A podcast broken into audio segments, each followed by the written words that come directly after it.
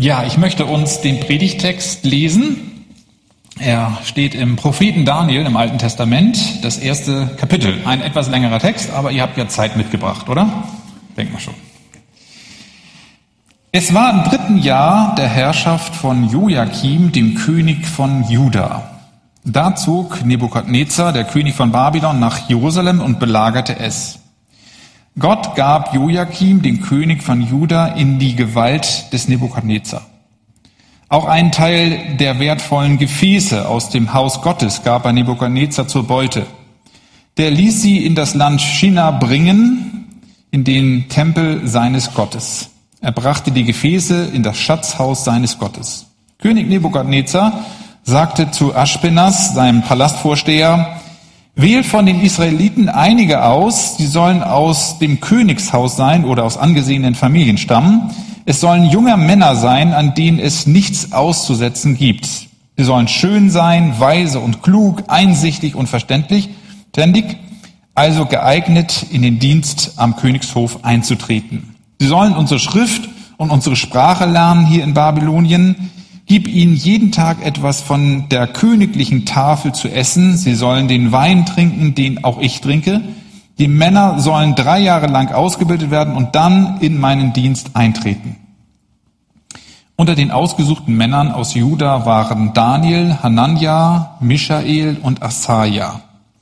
Der Palastvorsteher gab ihnen andere Namen. Daniel nannte er Belshazzar, Hanania nannte er Shadrach, Michael nannte er Meshach und Asaja nannte er Abednego.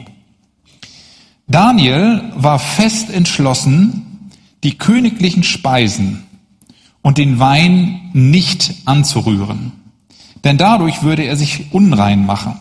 Er bat den Palastvorsteher, sich nicht unrein machen zu müssen.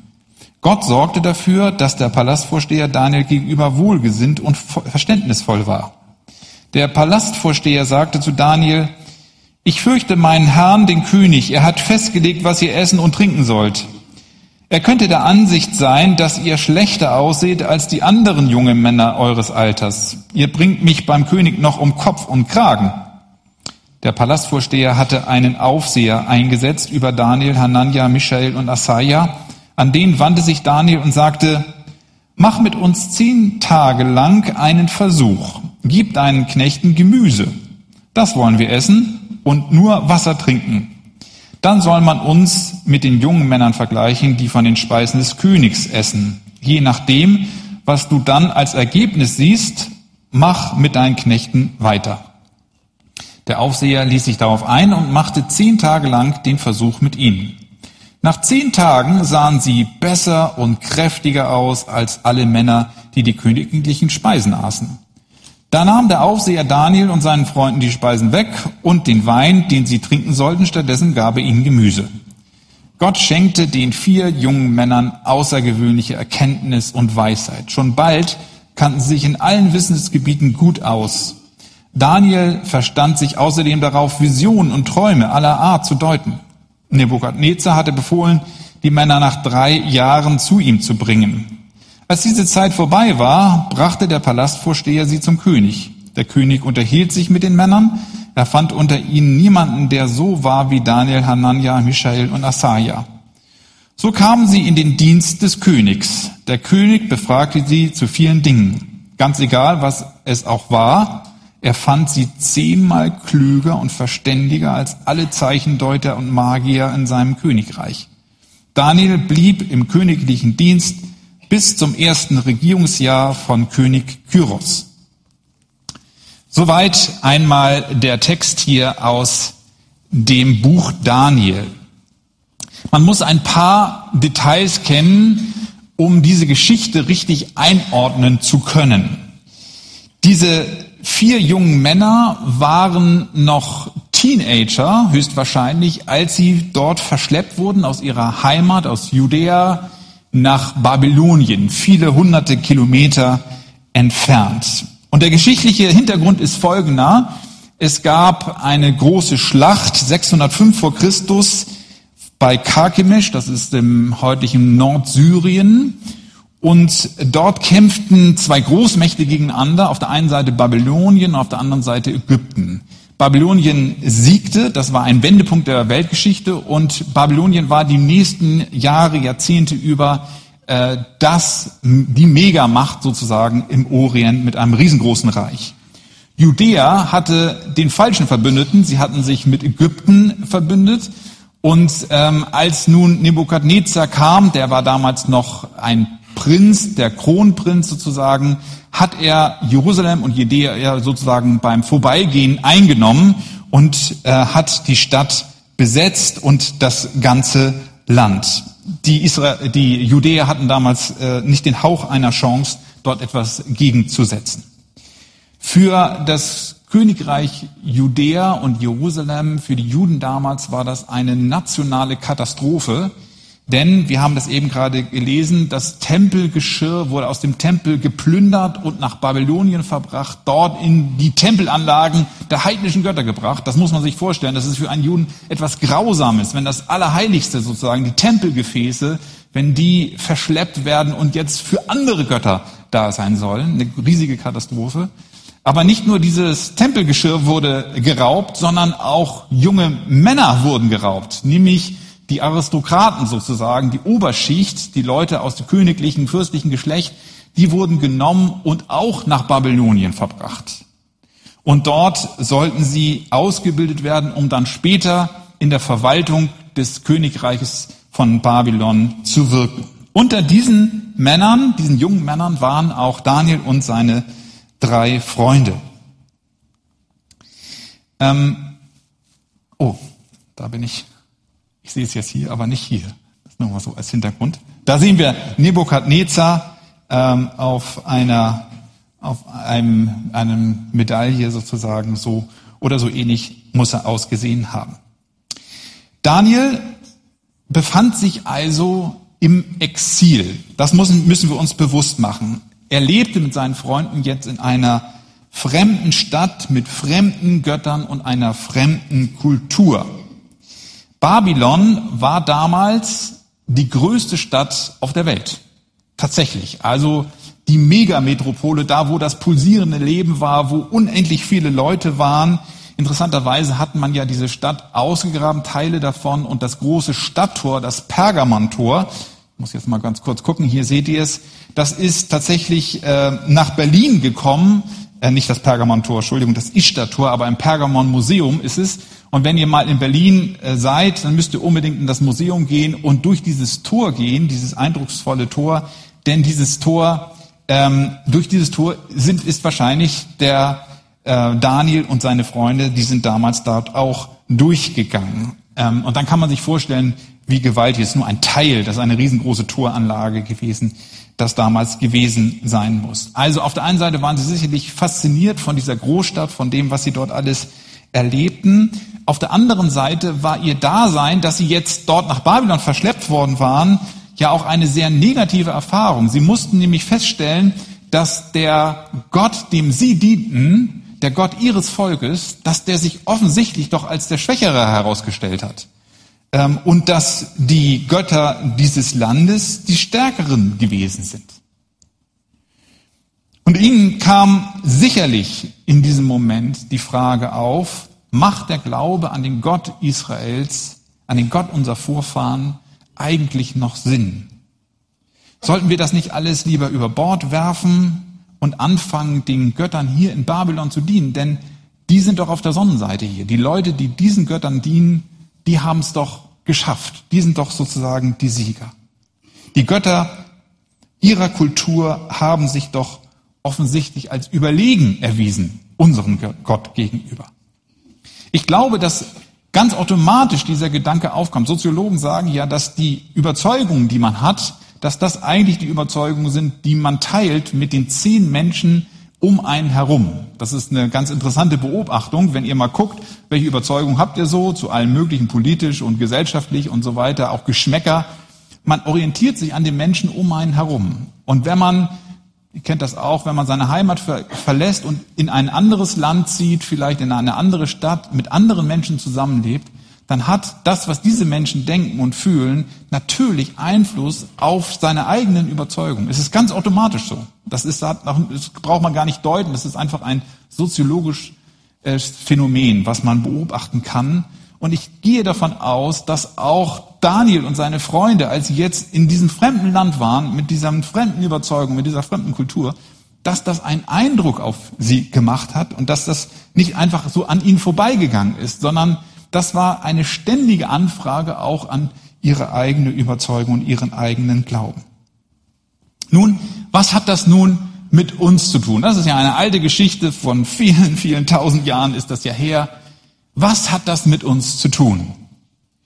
Tatsächlich ist es so, dass die Christen im Neuen Testament als Menschen beschrieben werden, die auch im Exil leben, die auch an einer anderen Stelle sozusagen leben, nicht in ihrer eigentlichen Heimat. In der Bibel wird immer wieder deutlich gemacht im Neuen Testament, dass die Heimat, zu der wir eigentlich gehören, die Heimat bei Gott ist. Paulus sagt mal einmal, ihr seid eigentlich Bürger des Himmels und ihr lebt zwar auf dieser Erde, das ist auch euer Platz, da sollt ihr auch sein, mitten in dieser Erde, auf dieser Erde, in dieser Welt sollt ihr leben, aber ihr seid nicht eigentlich von dieser Welt. Ihr lebt mitten in dieser Welt, aber ihr seid nicht von dieser Welt, ihr lebt im Exil, in der Fremde. Petrus schreibt es einmal so, 1. Petrus 1, an alle Menschen, die Gott erwählt hat und die in der Fremde verstreut leben. Und er meint damit, ihr seid eigentlich nicht sozusagen, ihr seid in, in, im, im Status eines ähm, Menschen, der im Exil lebt. Unsere eigentliche und tiefste Heimat ist bei Gott. Und so wie Daniel nun herausgefordert ist, im Exil mit dieser Umgebungskultur und mit den Ansprüchen und den Werten, die dort vertreten werden, auch der Religion, den Göttern, richtig umzugehen, so sind wir auch herausgefordert, in dieser Welt, in der wir leben, sozusagen unseren Glauben zu leben. Und auch da gibt es doch manche Anfragen. Und vielleicht geht es euch genauso, dass ihr wie Daniel auf der einen Seite fasziniert seid von der Kultur, in der wir leben, auf der anderen Seite aber auch irritiert seid, weil vieles damit nicht in Übereinklang zu bringen ist mit dem Glauben an Gott und Christus, so wie es unsere tiefste Überzeugung ist. Wir leben in einer Gesellschaft, in der der christliche Glaube immer weniger plausibel ist. Lass uns mal darüber kurz nachdenken. Als Daniel und seine Freunde in Jerusalem lebten, da glaubten die Menschen um sie herum an den Gott Israels. Da war es relativ leicht zu glauben. Denn sie bekamen ständig Bestätigung. Es gab da den Tempel, den konnte man sehen. Es gab die Priester. Es gab die Menschen um sie herum, die ihnen immer wieder deutlich gemacht haben, ja, ihr seid auf der richtigen Seite. Jetzt lebten sie in Babylon, in der Fremde. Und um ihn herum, da wurde der Glaube nicht unterstützt. Und dann war er vielleicht auch nicht mehr so plausibel. So ist es eigentlich auch in unserem Land. Wir sprechen ja manchmal davon, dass wir in einem christlichen Abendland leben, aber das ist ja faktisch gar nicht mehr der Fall. Wir sind vielleicht ein Land mit einer christlichen Wurzel noch, aber faktisch leben wir nicht mehr in einem christlich geprägten Land. Das kann man unter anderem auch daran sehen, vielleicht habt ihr es auch mitbekommen, die Anzahl der Menschen, die einer christlichen Kirche angehören, ähm, ähm, die ist in diesen Tagen fällt sie unter die 50 Prozent Marke. Also man kann sagen, dass auch Deutschland in der nächsten Zeit nicht mehr ein Land ist mit einer christlichen Bevölkerung, sondern nur noch ein Land ist mit einer christlichen Minderheit. Das muss man sich bewusst machen. Also auch nominell sind die Christen in der Minderheit in unserem Land. Und das war ja nicht immer so. In früheren Jahrhunderten war das anders. Da war die Gesellschaft, hat uns immer wieder bestätigt darin, dass Christsein eigentlich das Richtige ist. Christsein war die Leitkultur. Und wenn man uns unsere Gesellschaft anguckt, die Universitäten, die Politik, die Kunst, alles ist geprägt vom christlichen Glauben. In Freiburg steht ja ein riesengroßes Münster mitten in der Stadt. Und wenn man die Stadt anguckt, sieht man zunächst eine christliche Kirche mit einem Kreuz drauf. Das stand im Zentrum, im Mittelpunkt. Wer in Freiburg schon mal an der Universität vorbeigegangen ist, an dem alten Gebäude, der sieht, da oben ist ein Jesus-Zitat. Die Wahrheit wird euch frei machen, steht da drauf. Auf der Universität, ja, weil es natürlich eine christliche Gründung ist. Und so war es in früheren Jahrhunderten so, dass der christliche Glaube sozusagen unterstützt wurde durch die Menschen in der Kultur um einen herum. Und so war Christsein, christlicher Glaube plausibel, nachvollziehbar.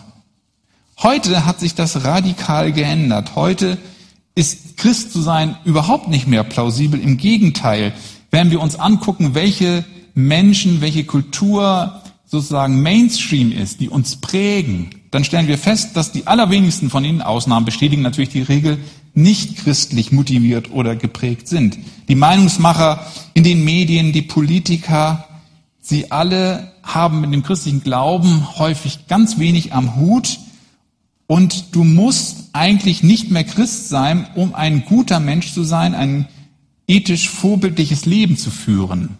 Die Ideale haben sich gewendet. Moralische Helden äh, orientieren sich in unserer Gesellschaft, orientieren sich nicht mehr am christlichen Glauben. Die Gläubigen, der Glaube an Christus ist ähm, nicht mehr sozusagen automatisch etwas, was erstrebenswert ist. Das war in früheren Jahrzehnten noch anders. Da war christlich und guter Mensch häufig gleichbedeutend. Aber heutzutage hat sich das radikal verändert und im Gegenteil, ich habe den Eindruck, Menschen, die ihren Glauben ernst nehmen, stehen in unserer Gesellschaft sehr schnell unter dem Fundamentalismusverdacht und sind deswegen eher negativ angesehen. Nicht nur, dass sie belächelt werden, das ist sicherlich seit vielen Jahrzehnten schon so, sondern dass auch ihr Glaube als gefährlich dargestellt wird, als moralisch verwerflich. Das hat sich fast umgekehrt, kann man sagen. Ja? Willst du ein guter Mensch sein oder willst du so wie die Christen leben? Habe ich manchmal den Eindruck. Charles Taylor, ein kanadischer Religionsphilosoph, der viele tiefe Gedanken hat, hat das einmal so formuliert, er hat gesagt, heute ist es nicht mehr möglich in unserer westlichen Welt, ohne Zweifel zu glauben, sondern nur noch mit Zweifeln zu glauben. Es ist nicht mehr möglich, ohne Zweifel zu glauben, sondern nur noch mit Zweifeln zu glauben, weil ständig unser Glaube hinterfragt wird. Ist das richtig, was ich glaube? Gibt es Gott wirklich? Macht das Leben als Christ Sinn? Oder sollen wir nicht vielmehr den Glauben hinter uns lassen und stattdessen den Göttern unserer Gesellschaft folgen. Und ich meine das jetzt gar nicht polemisch lächerlich. Die Gesellschaft hat ja auch Götter, an denen man sich orientieren kann. Beruflicher Erfolg, Geld, Selbstverwirklichung, Hedonismus. Das scheint sehr attraktiv zu sein, wenn wir ehrlich sind. Was, welche Rolle spielt der christliche Glaube da noch? Vielleicht kennt ihr diese Spannung, dass unser Glaube ständig herausgefordert ist, gedanklich dass es häufig ihm an Plausibilität fehlt und dass der Zweifel ständig mitläuft. Habe ich ein Interview gehört, so ein Podcast-Beitrag mit Ulrich Bazzani. Das ist ja ein großer Evangelist, der in den letzten Jahrzehnten viele, viele Menschen zum Glauben an Jesus geführt hat. Und er wurde nach Zweifeln gefragt in seinem Leben und er bekannte ganz offen, doch, es gibt immer wieder Momente in meinem Leben, wo ich darüber nachdenke, ob die Sache mit Gott wirklich stimmt. Sagt Ulrich Bazzani. Stellt euch das mal vor. Wenn der da schon denkt, wie viel mehr dann wir? Aber das ist ganz automatisch, wenn Taylor recht hat, der sagt, man kann nicht mehr ohne Zweifel glauben, sondern nur noch mit Zweifeln glauben in unserer Gesellschaft. Gehen wir einen Schritt weiter. Das feste Herz. Noch einmal zurück zu Daniel und seinen Freunden. Sie kommen in eine ziemlich heikle Situation, das wird ja ausführlich hier beschrieben. Der König hatte so ein Elite-Internat, äh, hatte sie dort untergebracht, er gab ihnen neuen Namen. Interessanterweise, diese Namen, ihre alten Namen hatten alle einen Gottesbezug auf den Gott Israels. Die neuen Namen waren alle verbunden mit den heidnischen Göttern. Also, und das hat er ganz bewusst so gemacht. Wenn du einem Menschen einen neuen Namen gibst, dann gibst du ihm auch damit eine neue Identität. Und das war der eigentliche Sinn dieser Sache die jüdische Identität zu brechen und durch eine babylonische zu ersetzen. Sie sollten vergessen, wer sie eigentlich waren. Und deswegen gab er ihnen auch hier die Anordnung, sie sollen die Speisen aus der königlichen Küche essen. Nun würde man zunächst einmal sagen, der König hat sicherlich nichts Schlechtes bekommen, warum denn nicht? Also da greifen wir doch mal ordentlich zu. Aber ähm, man muss wissen, dass das für einen Juden, einen Menschen, der wirklich mit Gott unterwegs war, überhaupt gar nicht einfach war, sondern ihn sehr stark in seinen Glauben herausgefordert hat. Und zwar in zweifacher Hinsicht. Das erste einmal, äh, Essen und Identität habt ja auch etwas miteinander zu tun, oder? Also wenn, wenn Menschen in unser Land kommen, äh, Migranten, dann äh, ist es normalerweise so, dass sie ihre eigenen Essgewohnheiten fortsetzen als Zeichen ihrer Identität. Also wenn ich eingeladen bin bei Persern, dann gibt es immer persisches Essen, niemals deutsches Essen. Wenn Perser anfangen, äh, Sauerkraut und Würste zu essen, dann weiß man, sie haben sich wirklich assimiliert hier, oder? Also ähm, und so ist es doch auch äh, damals gewesen. Also er hat versucht, äh, esst von unseren Speisen, dann assimiliert ihr euch, dann seid ihr ein Teil von uns. Das war sein Plan dahinter. Und die, die äh, äh, Daniel und seine drei Freunde, die haben das gecheckt. Die wussten, das wird passieren. Und das andere ist, dass natürlich die Speisen vorher auch den Göttern geopfert worden waren und von daher eben halt auch nicht koscher waren im eigentlichen Sinne des Wortes für Juden. Und dadurch gerieten die jungen Männer in einen echten Gewissenskonflikt wie sollten sie jetzt damit umgehen? Das war überhaupt gar nicht so einfach, denn die Speisen einfach abzulehnen, das war sehr brenzlig. Sie, sie kommen ja da mit dem Internatsleiter ins Gespräch und sagen, pass mal auf, wir haben hier ein Problem, das funktioniert so nicht. Und er sagt, Leute, macht mir keine Schwierigkeiten. Wenn ihr das nicht esst, dann kann es sein, dass ich äh, richtig äh, Schwierigkeiten bekomme und ein, das kann mich den Kopf kosten. Davon war er überzeugt. Und das war tatsächlich so. Nebuchadnezzar, der hat alle Leute, die ihm nicht passten, auch schnell mal einen Kopf kürzer gemacht. Also das war gar nicht so eine einfache Situation. Und es ist ganz äh, interessant, was jetzt hier der Daniel vorschlägt. Er sagt, gebt uns stattdessen einfach vegetarische Kost, Gemüse. Und dann könnt ihr ja schauen, ob uns das schadet, ob wir sozusagen an Kräften abnehmen hier oder ob wir genauso fit sind wie die anderen, die hier hochwertige Speisen bekommen. Und ich finde, das ist eigentlich eine ziemlich smarte Art und Weise des Widerspruchs. Also es ist ja die Frage, wie geht man damit um, wenn man so in seinem Gewissen herausgefordert ist? Was macht man da eigentlich? Geht man in die Frontalopposition oder geht man in den Hungerstreik? Das wäre vielleicht auch noch eine Möglichkeit gewesen für Sie. Das tun Sie ja nicht, sondern was tun Sie? Sie machen einen Vorschlag, einen ziemlich mutigen und aber auch konstruktiven Gegenvorschlag. Sie sagen, okay, das wird von uns verlangt, pass mal auf, wir schlagen mal dieses vor. Lass uns das mal so machen und lass uns mal ausprobieren, ob das wirklich schädlich ist.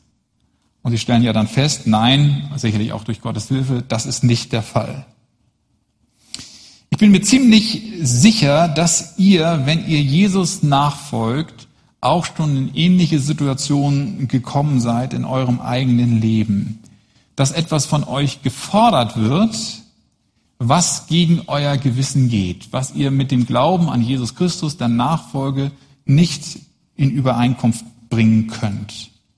Da, wo unsere Identität als Jesus Nachfolger herausgefordert ist. Und besonders schwierig wird es ja immer dann, wenn das jemand von mir fordert, der in gewisser Weise Macht über mich hat. Also wo es ein Abhängigkeitsverhältnis gibt, also als Student gegenüber dem Professor. Wenn der Professor etwas von einem fordert, dann sagt man ja nicht, du kannst mich mal, sondern man weiß, dass ich bin abhängig davon, ob der sozusagen mir eine gute Note gibt, ob ich diese Prüfung bestehen kann. Und dann wird es schwierig. Oder der Azubi gegenüber dem Meister oder der Angestellte gegenüber dem Chef. Die Kinder gegenüber den Eltern. Es ist mir nicht egal, was meine Eltern sagen. Und immer wenn so ein Gefälle da ist, dann ist es gar nicht so einfach zu sagen, ich, ich kann das hier nicht so tun, wie du das von mir verlangst. Ich muss einen anderen Weg gehen. Was könnten das für Dinge sein? Ich will nur ein paar Stichworte mal nennen. Zum Beispiel die Ehrlichkeit. Wenn dein Chef von dir verlangt, geschönte Zahlen den Kunden zu präsentieren. Wenn er sagt, pass mal auf, wir wollen den Auftrag unbedingt bekommen, deswegen werden wir hier so mal ein bisschen frisieren. Du hast doch sicherlich nichts dagegen. Es geht doch darum, dass es der Firma gut geht. Und du überlegst und sagst, nee, das kann ich eigentlich nicht machen. Das ist eine Täuschung. Unterhielt mich mal mit einem TÜV-Ingenieur, der war noch jung, startete gerade so, fuhr überall rum und hat die TÜV-Prüfung in den Werkstätten abgenommen. Und dann sagte, da kommt dann der Meister zu mir und sagt, du pass mal auf, das ist ein guter Kunde von uns. Wir wissen, dass der Wagen eigentlich nicht durchkommt aber lass ihn doch bitte durchgehen. Du machst uns damit, tust uns damit einen Gefallen. Was tust du in so einer Situation? Er sagt, das ist bei uns Uso, das machen alle so. Stichwort Ethik. Wenn du als Mediziner an einem begleiteten Suizid mitwirken sollst oder vielleicht sogar bei einer Abtreibung, kannst du das in deinem Team widersprechen? Kannst du sagen, das, da mache ich nicht mit, das geht nicht? Stichwort Religion. Kollegen berichten mir manchmal, dass sie eingeladen werden zu Gottesdiensten, zu interreligiösen Gottesdiensten. Also ich bin sehr dafür, für das, was man sagt, interreligiöser Dialog, also dass wir miteinander auf Augenhöhe mit Wertschätzung einander begegnen, ob man jetzt Christ ist oder einer anderen Religion angehört. Ich glaube, dass das wichtig ist. Das hätte Jesus immer getan. Er hätte sich immer unterhalten, Gespräche geführt. Im Gegenteil, das ist sogar unser Auftrag, in den Dialog zu treten. Das sollten wir unbedingt tun. Das dürfen wir auch mutig tun, aber auch weise tun und äh, wertschätzen und liebevoll anderen Menschen gegenüber. Aber wenn es darum geht, dass man sozusagen hier die Sachen nivelliert und sagt, wir feiern einen Gottesdienst, wir beten doch eigentlich alle denselben Gott an. Dazu widersprechen, das fällt auch meinen Kollegen. Ich kann das sehr gut nachvollziehen. Ich war selber mal in so einer Situation unheimlich schwer, weil man doch sofort der Buhmann ist, der intolerant ist, der irgendwie Schwierigkeiten hat. Was tue ich denn in so einer Situation? Bei Daniel bewundere ich seine Klarheit und seine Gradlinigkeit auf der einen Seite, aber auch seine Konstruktivität auf der anderen Seite. Dass er sich nicht einfach verweigert, sondern dass er einen guten Gegenvorschlag macht. Das ist sehr, sehr, wie soll ich sagen, sehr wertvoll. Jesus sagt das ja ähnlich. Er sagt, seid klug wie die Schlangen, aber ohne falsch wie die Tauben. In der Auseinandersetzung. Klug wie die Schlangen, aber ohne falsch wie die Tauben. Daniel verfällt nicht in die Opferrolle, er geht nicht in die innere Immigration, sondern er macht diesen konstruktiven Gegenvorschlag. Die meisten Themen, die ich jetzt eben gerade so angesprochen habe, die unser Gewissen betreffen, sind komplex und sind nicht einfach. Erwartet nicht von eurem Pastor, dass er euch auf alles eine direkte Antwort gibt, wie ihr euch zu verhalten habt sondern jeder von uns muss in der einzelnen Situation dann gucken, wie es ihm da geht und welche Position er bezieht. Das ist häufig überhaupt gar nicht einfach. Ich wünsche euch ganz viel Segen dabei und Weisheit von Gott. Aber eins möchte ich sagen, und zwar können wir das hier bei Daniel sehen. Es ist wichtig, dass wir klar in unserem Herzen bleiben. Hier steht in Vers 8, Daniel nahm sich in seinem Herzen vor, die königlichen Speisen und den Wein nicht anzurühren. Das heißt, er hatte ein inneres Gewissen, sein Herz war gebunden an seinen Gott. Und ich glaube, das ist ein guter Grundsatz, dem wir folgen sollen, nie etwas gegen unser Herz zu tun, unser Herz, das an Gott gebunden ist. Bewahre dein Herz. Das dritte, der Trost. Ich kann mir vorstellen, dass der Daniel unruhig geschlafen hat in diesen Nächten der Auseinandersetzung, dass seine Gedanken immer wieder kreisten darum, was wird jetzt geschehen, habe ich mich richtig verhalten, wird es, wird, wird es mir an den Kragen gehen, was sagt, der, was sagt dieser äh, Vorsteher hier dieses Internats, komme ich da heil raus, soll ich überhaupt hier Widerspruch erheben oder muss man nicht sagen, naja, wir leben halt in diesem Land, da ist das eben halt so, dann muss man das so machen. Hat das überhaupt Sinn? Was bringt das schon? Mache ich mich am Ende nur zum Larry, die anderen lachen über mich und nichts ist gewonnen? Kennt ihr solche Gedanken? Ich kenne die aus meinem eigenen Leben, gerade in, solcher, in solchen Gewissensentscheidungen. Soll ich das tun, soll ich das nicht tun? Daniel wusste, dass diese ganze Situation, in die er geraten war, kein Zufall war. In dem ganzen Text wird deutlich, dass er Gott als den Handelnden sah. Gott ist der Handelnde in dieser ganzen Sache. Und ich finde, das ist ein extrem wichtiger Gedanke, der uns auch helfen kann in unseren schwierigen Situationen. Hier steht immer wieder, dass Gott etwas tut. Nur ein paar Zitate. Vers 1. Gott gab Joachim in die Gewalt von Nebukadnezar. Das war nicht Zufall. Gott hatte das, das war so Gottes Plan. Vers 9. Gott sorgte dafür, dass der Palastvorsteher Daniel gegenüber wohlgesinnt war. Dass der nicht so aggro war, dass er Verständnis hatte. Das hatte Gott gewirkt. Vers 17. Gott schenkte den vier jungen Männern außergewöhnliche Erkenntnis und Weisheit. Also Gott ist im Hintergrund schon längst aktiv. Es scheint so, als ob der Nebukadnezar die Welt beherrscht, aber das tut er gar nicht. Der ist sozusagen an der Strippe, an, an der Strippe von Gott. Er zieht die, die Fäden. Und das bedeutet ja, in dieser ganzen Situation ist Daniel mit seinen Freunden nicht alleine, sondern Gott ist schon längst am Wirken. Er handelt schon längst. Gott sorgt für seine Leute, das kann man hier sehen. Er führt die Geschichte der Völker, aber er führt auch das, die Geschichte des, des Lebens dieser vier Teenager. Er hat das alles im Blick. Ich weiß, dass man sich in solcher Daniel-Situation häufig hilflos vorkommt und auch sehr einsam vorkommt. Ich alleine gegen den Rest der Welt. Aber du bist nicht alleine. Gott ist schon längst am Wirken, auch in deiner Situation. Und ich möchte dir das zusprechen, wenn du heute, vielleicht denkst du die ganze Zeit schon über diesen einen Punkt nach und denkst, was soll ich denn da bloß machen? Ich möchte dir zusprechen, Gott ist schon längst am Wirken. Er ist schon längst dabei, eine Lösung auch zu finden dafür. Warum wissen wir das so genau? Nun, es gibt eine interessante Parallele, auf die möchte ich euch kurz hinweisen, nämlich wenn wir Daniel und Jesus Christus vergleichen. Daniel wurde ins Exil geführt. Von Jesus Christus, unserem Herrn, wissen wir, dass er freiwillig ins Exil ging, nämlich auf diese Welt. Er verließ den Himmel und kam in unsere Kultur hinein. Er tat das aus Liebe zu uns haben wir vorhin gesungen. Aus Liebe, das war seine Motivation, kam er zu uns. Er hat seine Heimat, sein Zuhause verlassen, damit wir Heimat finden können. Ganz wunderbar. Daniel blieb den Geboten Gottes treu und war bereit zu leiden. Von Christus wissen wir, dass er bereit war, ganz und gar den Willen seines Vaters im Himmel zu tun. Und er war bereit, sogar in den Tod zu gehen, sogar zu sterben, für uns. Man kann also sagen, Christus ist der wahre und der bessere Daniel.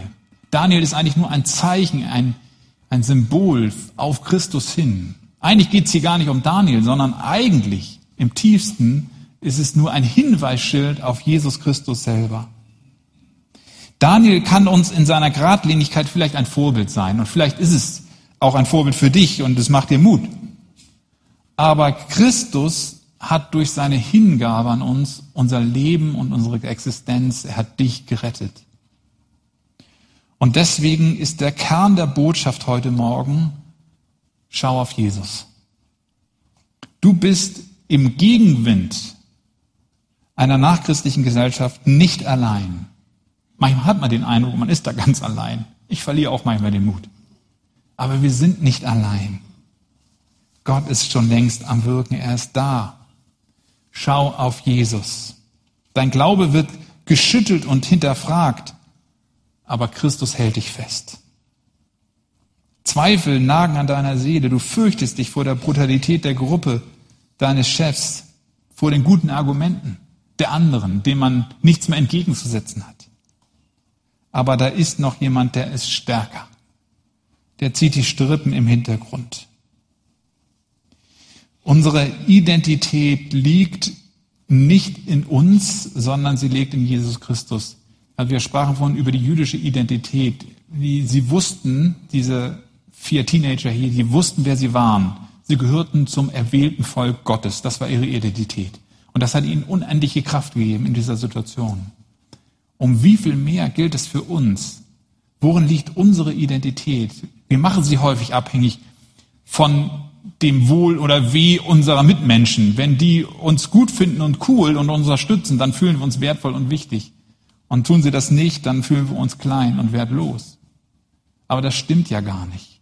Unsere Identität wird uns von Gott durch Christus durch zugesprochen. Er sagt zu uns, du gehörst zu mir, du gehörst zu meinem erwählten Volk, du bist ein geliebter Mensch, du bist wertvoll, so wertvoll, dass ich Jesus Christus, meinen Sohn, in den Tod gab, damit du leben kannst. Und deswegen wird er dich niemals mehr loslassen, egal wie die Umstände sind. Und je mehr du diese Überzeugung hast, umso mehr wirst du leben können wie Daniel. Treu, geradlinig, glaubensvoll, konstruktiv. Ich möchte abschließen diese Predigt mit einem Zitat ähm, aus einem Lied, das ihr sicherlich kennt oder einige sicherlich von euch. Wir haben ja manchmal den Eindruck, wir leben hier in der westlichen Welt, in einer Welt, wo unser christlicher Glaube ja zwar jetzt herausgefordert wird durch die Postmoderne, aber wo grundsätzlich Freiheit da ist, dem würde ich auch zustimmen. Aber die Erfahrung ist doch von vielen von uns, dass es auch in ihrem Leben schon anders war. Gibt es jemanden hier in diesem Raum, der im Sozialismus aufgewachsen ist, in der DDR oder in Russland oder in Polen? Gibt es jemanden? Okay, es gibt welche. Und ihr wisst doch noch, wie es war, oder? Ihr wisst, wie es war, in einem Land aufzuleben, wo die Staatsdoktrin antichristlich geprägt war. Wo es ganz klar war, wohin die Zukunft geht, nämlich in den Sozialismus und den Kommunismus. Und dass der christliche Glaube bald keine Rolle mehr spielen wird. Theo Lehmann und Jörg Swoboda. Theo Lehmann ist äh, lutherischer Pastor, Jörg Swoboda baptistischer Pastor, lebten in der DDR in den 80er Jahren. Da dachte niemand daran, dass der Sozialismus und die Herrschaft der SED irgendwann mal ein Ende haben wird. Man dachte, man muss sich darauf einstellen, was anderes gibt es nicht. Und die Christen damals, mit viele leben ja auch unter uns, Freunde von uns, mit denen wir uns häufig darüber diese Zeit unterhalten, die sagen, damals hatte man den Eindruck, das ist so eine große Macht, da kommt keiner gegen an. Und Theo Lehmann und Jörg Swoboda dichteten damals ein, ein Lied. Und in dem heißt es folgendermaßen, ich lese mal zwei Verse vor, die Mächtigen kommen und gehen und auch jedes Denkmal mal fällt.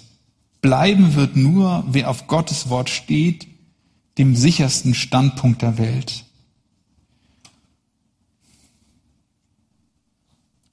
Und lehrt eure Kinder das eine, dass über Gott keiner mehr steht, dass auch der Größte klein beigeben muss, wenn Gott kommt und alles vergeht. Vertraut auf den Herrn für immer, denn er ist der ewige Fels. Das ist Prophetie in unserer Zeit.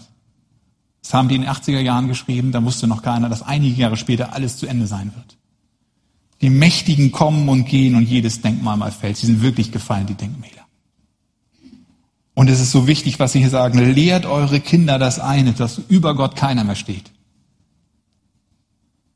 Und das sollen wir auch tun. Unsere Kinder das lehren und wir sollen es uns auch selber immer wieder sagen lassen durch das Wort Gottes. Wir glauben an den Gott, der diese Welt geschaffen hat und der sichtbar wird in Jesus Christus.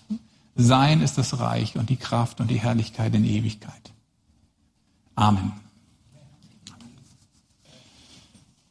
Der Herr segne dich und er beschütze dich. Der Herr lasse sein Angesicht über dir leuchten und er sei dir gnädig. Der Herr wende dir sein Angesicht zu und er schenke dir seinen Frieden. So segne dich der dreieinige Gott, der Vater, der Sohn und der Heilige Geist. Amen.